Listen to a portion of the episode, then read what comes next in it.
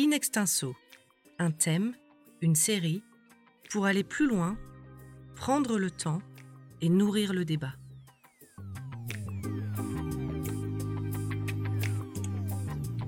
Bonjour Laurent Bibard. Bonjour. Vous êtes philosophe, professeur à l'ESSEC et dans un précédent épisode, vous avez retracé les interactions entre philosophie, religion et sexualité dans la pensée occidentale.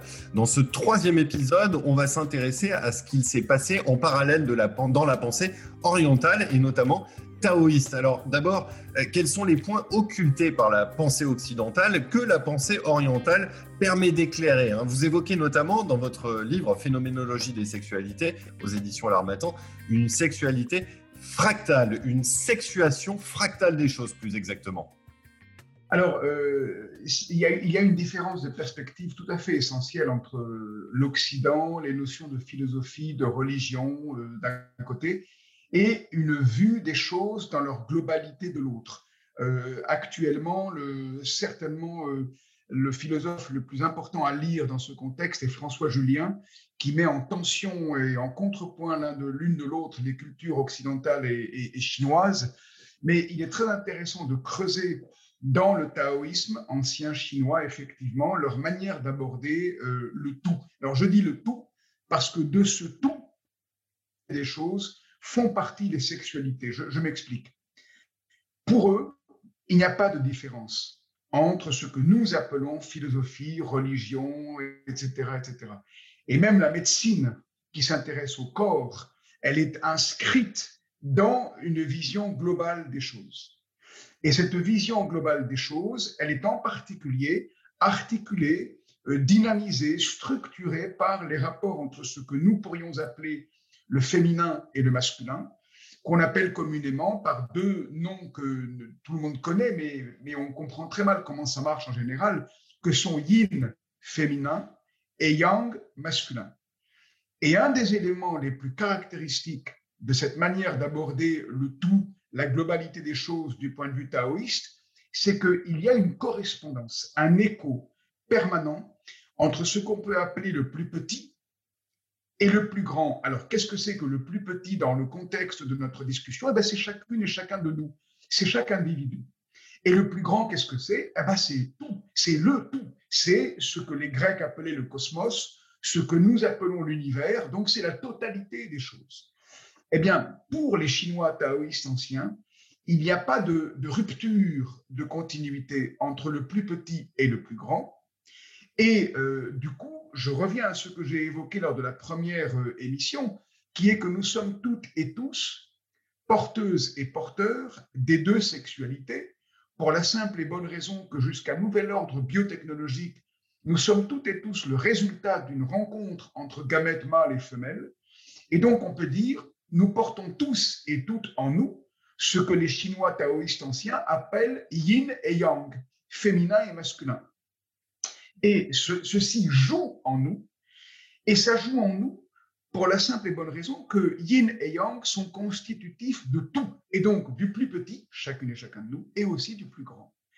Et ça veut dire quoi? Ça veut dire que yin et yang sont des dynamiques, des mouvements qui concernent la totalité de l'univers, comme elles concernent chacune et chacun de nous.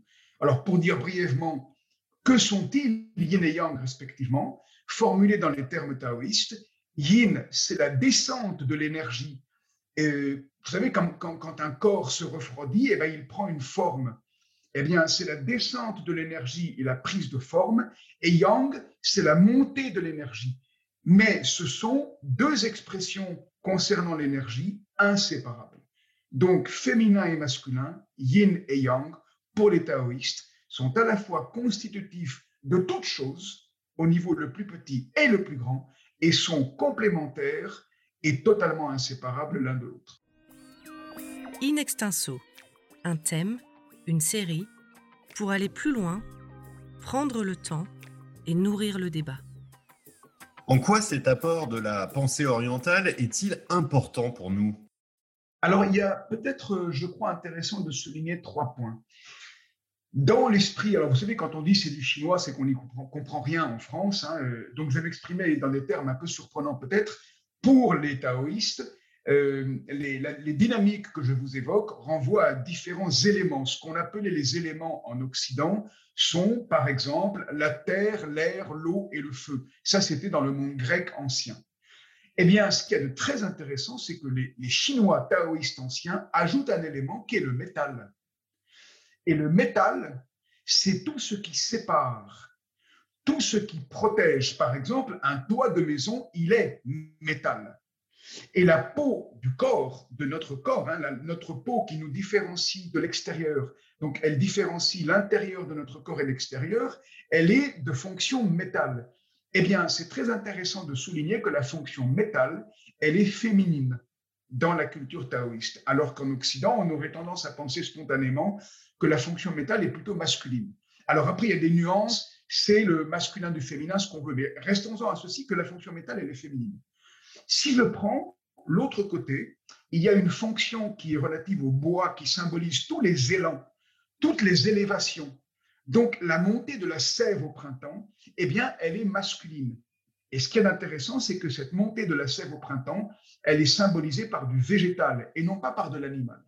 Et donc il y a une approche de la montée de la sève qui est évidemment euh, sexuellement très connotée aussi, bien sûr, mais qui n'est pas du tout on pourrait dire, euh, orienté en direction d'une sauvagerie virile, brutale. Pas du tout. C'est la montée de l'énergie, la montée de l'énergie propre au printemps.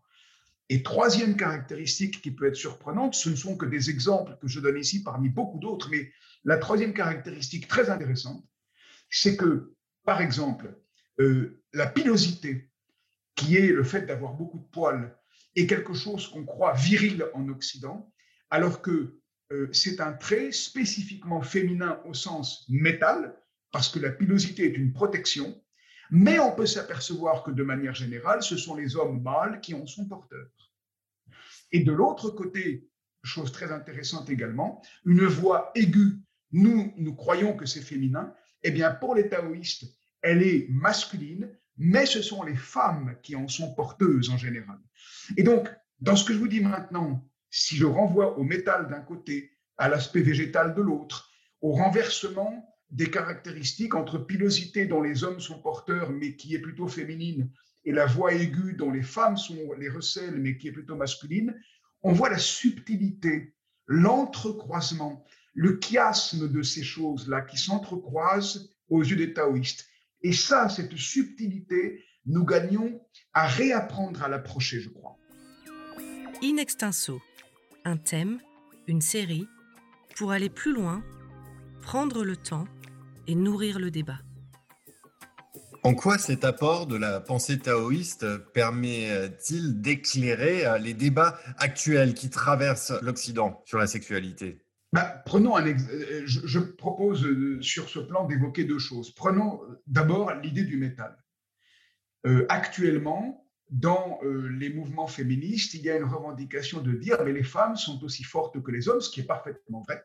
Et ça revient à dire, dans l'horizon de ce qu'on a dit dans la deuxième émission, que les femmes sont aussi viriles que les hommes, si la virilité du travail que les humanistes ont rendu possible, hein, une virilité universelle de, de la transformation de la nature.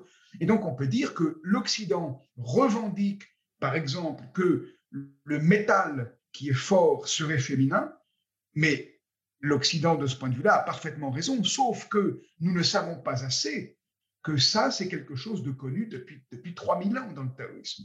Donc voilà un premier point, par exemple, à titre d'exemple. Le deuxième point, c'est que les taoïstes, même s'ils savent très bien que les sexualités euh, euh, renvoient à hommes et femmes, ils ont ce bon sens que j'évoquais lors de la première émission d'observer ceci.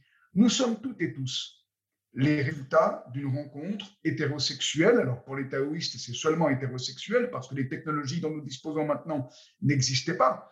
Mais on peut dire maintenant, nous sommes toutes et tous le résultat de rencontres hétérosexuelles fécondes ou hétérosexuées fécondes et rendues possibles par les technologies. Ça veut dire que nous portons en nous les deux sexualités.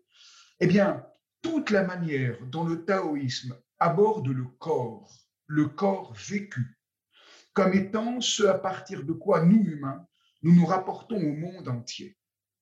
Eh bien, ça peut nous réapprendre à contacter ce corps que nous sommes, et non pas seulement que nous avons comme un bon instrument, hein, mais ce corps que nous sommes à réentendre ce corps qui recèle des sexualités et du coup à remettre en relation les études de genre d'un côté, qui renvoient à l'aspect social, etc., et construit des sexualités euh, ou des genres, et les sexualités qui, comment dire, qui sont le fond à partir de quoi nous existons et qu'on ne peut pas écarter sans problème potentiel, sans dommage. Donc, aborder euh, la question des sexualités et des genres en s'adossant à des enseignements du taoïsme permet de recontacter le corps que nous sommes, de réécouter qui nous sommes, tout en ne perdant pas de vue le combat pour une égalité de toutes et tous, une reconnaissance de toutes et tous que, veulent les études de genre.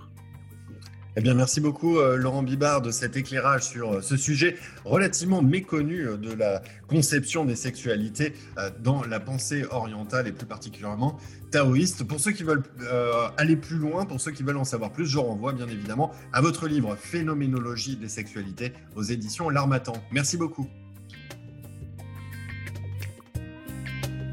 Retrouvez tous nos podcasts sur theconversation.fr N'hésitez pas à les commenter et à les partager. Merci de votre écoute.